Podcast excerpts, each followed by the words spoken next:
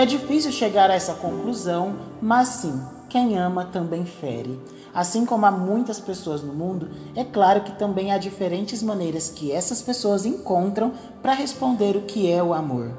A partir dessa constatação, a gente entende que às vezes as pessoas ferem por amar, entre aspas, por amar diferente, por achar que ama, por não amar, né, mas entender que o que sente é amor.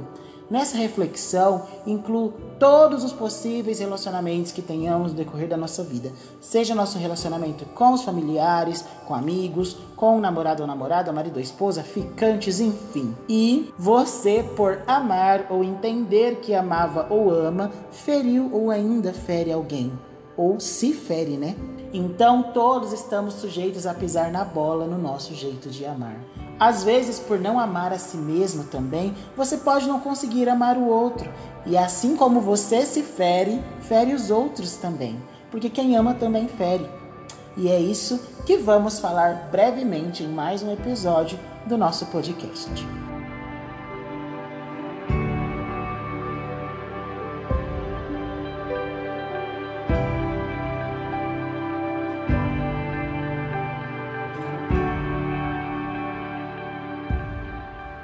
Essa frase, essa afirmativa, ela é meio que bem abrangente e pode ser conduzida a reflexões de diferentes pontos e chegar a inúmeras possíveis conclusões. Não tem um certo ou errado, porque aqui falamos de amor. Então, quem sou eu para dizer como o outro sente ou sentiu as coisas? Mas ainda assim, amor é amor e ponto final. Tem diferentes tipos de amor, mas ainda assim, amor é amor.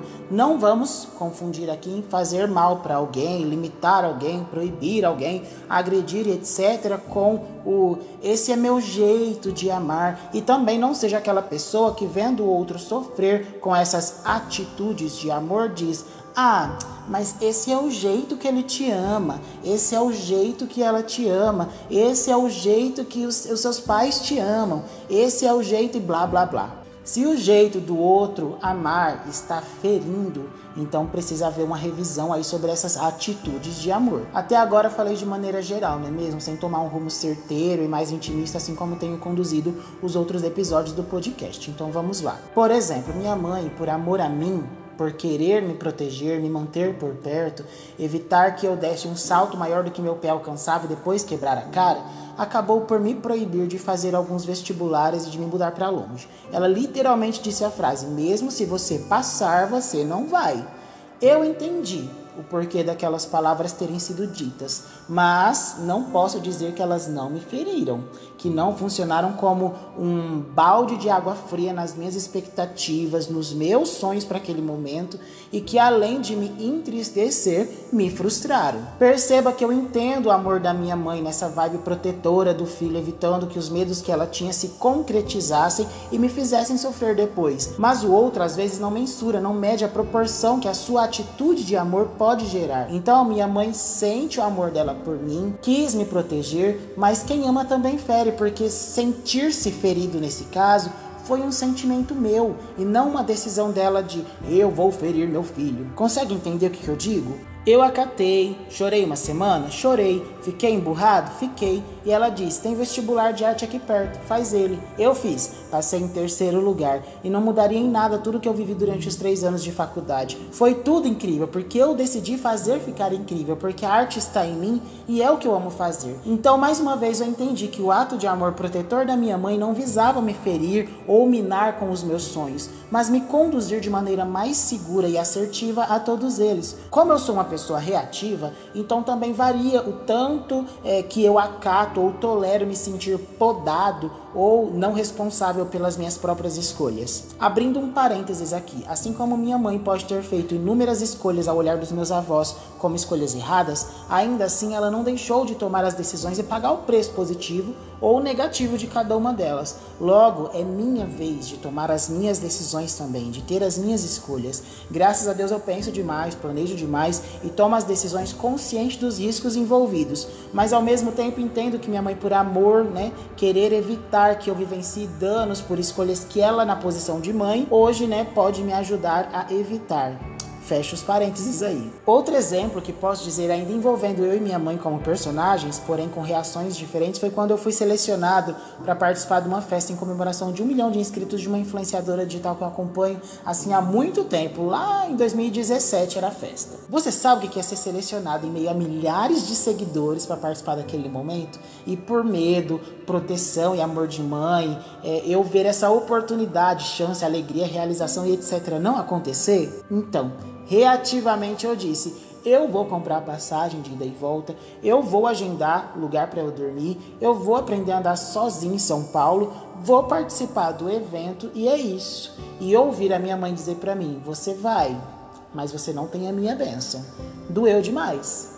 Porque ela, por amor, me feriu ao falar aquilo. Eu chorei, ela chorou, mas mesmo assim eu fiz a minha escolha. Eu ficaria doente se eu reagisse de outro modo, se eu perdesse aquela alegria, aquela chance. Depois, escutando o discurso de esses ônibus sendo queimados, tanta gente sendo roubada, você pode é, apanhar na rua, e se o lugar onde você ficar não for seguro para deixar suas coisas, e se você se perder, se ficar sem dinheiro, a proporção do medo estava me impedindo de realizar sonhos. Então, numa balança, o amor e a alegria por me ver fazer algo que gosto, estava perdendo para o medo, para a insegurança. E dessa forma, a atitude de amor me feriu. Eu reagir daquela forma, defendendo meu sonho, minha escolha, e que nem tudo é tragédia, falta de prevenção, ressignificou o que é um ato de amor para minha mãe. E mesmo preocupada, ela me abençoou. Eu viajei, me realizei, gravei os melhores momentos e voltei seguro para o interior. Então, acrescento agora na reta final desse episódio que quem ama também fere se eu deixar me ferir. Como o nosso podcast bate na tecla da importância da liberdade e por estarmos menos presos à reputação, logo por amor, às vezes a gente também aceita se ferir para manter algumas coisas no lugar para, infelizmente ou felizmente, sei lá, manter o amor de quem nos ama ali, sem abalar muito as estruturas. Por amor e por não querer aparentemente desrespeitar uma ordem ou pedido, porque parece que aquilo vai fazer o outro nos amar menos ou não nos amar, a gente acaba por se podar, se prender em jaulas, correntes, gaiolas, prisões, por calar nossos desejos e nossa vontade de escrever nossa história com os altos e baixos, acertos e erros que ela normalmente terá. E isso não está e não deveria estar sendo usado como métrica para o tanto que o outro vai me amar ou me admirar. Até quando preso na reputação? Porque eu questiono, por que a pessoa se sentiria ferida se eu fizesse uma escolha que diz respeito a mim? Eu sei, gente, que tudo é muito louco e tudo podemos refletir. Falei e estou repetindo também que às vezes a gente, por amor, né, se permite ser ferido procrastinar algumas pequenas, grandes realizações e ou abrir mão às vezes no momento, né? Ou alguns casos, em alguns casos, por uma vida toda. Mas convido você à análise de si mesmo, do quanto tem permitido se ferir ou o quanto tem ferido os outros com suas atitudes de amor. Lembre-se, é sobre você, é sobre se amar e não somente amar os outros. É sobre escolhas, é sobre liberdade, é sobre viver. E assim eu termino, gente, mais um episódio do nosso podcast Reputação ou Liberdade. Eu sou o Victor Araújo e eu espero que você não saiu mesmo após ouvir este áudio. Beijos e até o próximo episódio. Tchau, tchau.